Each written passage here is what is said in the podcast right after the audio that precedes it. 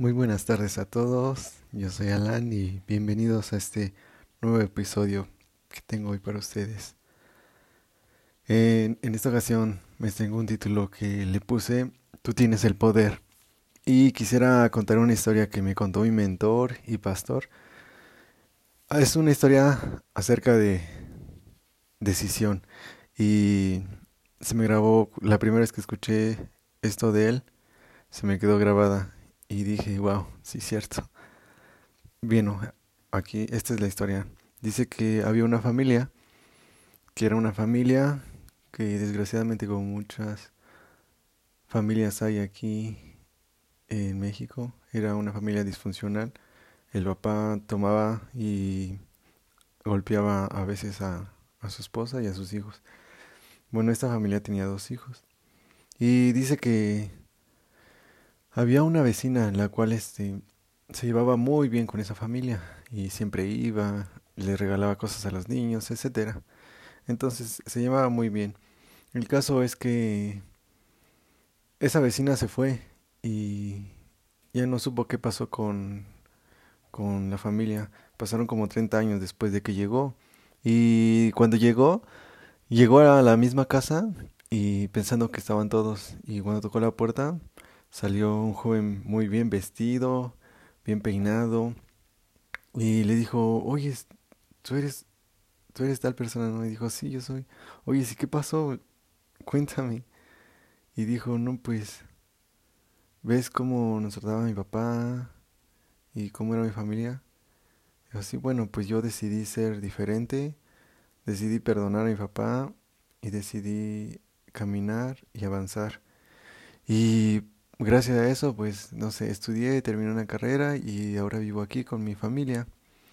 Y bueno, lo que pasó, ya pasó y eso no se repite con mi vida y en mi familia. Y dijo, ¿y tu hermano? ¿Qué pasó con tu hermano? Le dijo, bueno, desgraciadamente él está en la cárcel. Y le dijo, no, no inventes, ¿no? ¿Por qué, no? Y dijo que lo quería ir a ver. Entonces, lo fue a ver a la cárcel y le hizo la misma pregunta, ¿no? Oye, ¿qué pasó? ¿Por qué estás aquí? ¿Qué onda? Y le dijo, pues ves cómo era mi papá. Pues cómo no voy a estar aquí si mira lo que hacía, mira cómo me golpeaba mi mamá, cómo me golpeaba a mí.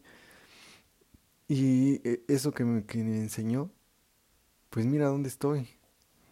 Y lo odio, ¿no? Lo odio porque por cómo nos trató a nosotros y por su culpa estoy aquí. Y bueno, esta historia nos enseña que tú tienes el poder de decidir. Y cuando digo que tú tienes el poder, es que tú tienes el poder de decidir. Tú tienes ese libre albedrío.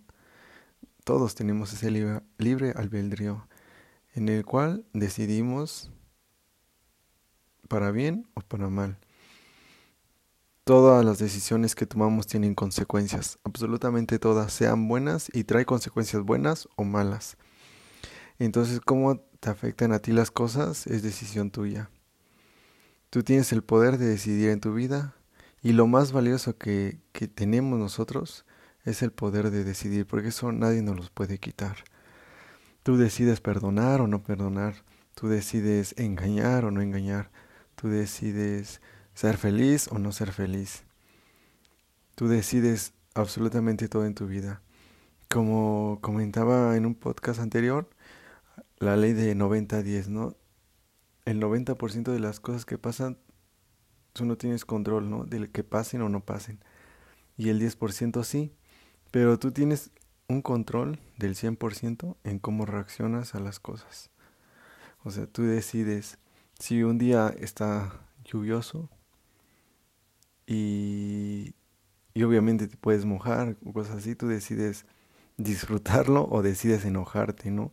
Y empezar a maldecir o tú decides perdonar al que te hizo daño en tu corazón o no. Y eso es una decisión que tú tomas, no la otra persona. La otra persona puede perdonar, puede pedirte perdón o no, pero tú decides, aun cuando te pida perdón o no, tú decides perdonarla o no perdonarla. Entonces, yo te digo, tú tienes el poder. Y mi mentor y pastor me decían, que siempre decidamos lo correcto y lo que es bueno y lo que es justo.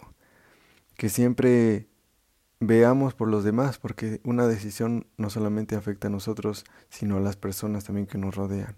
Entonces que siempre pensemos en, en nosotros y en los nuestros, que siempre tengamos cuidado y meditemos y pensemos muy bien en las cosas que decidimos, porque tú tienes, tú tienes el poder.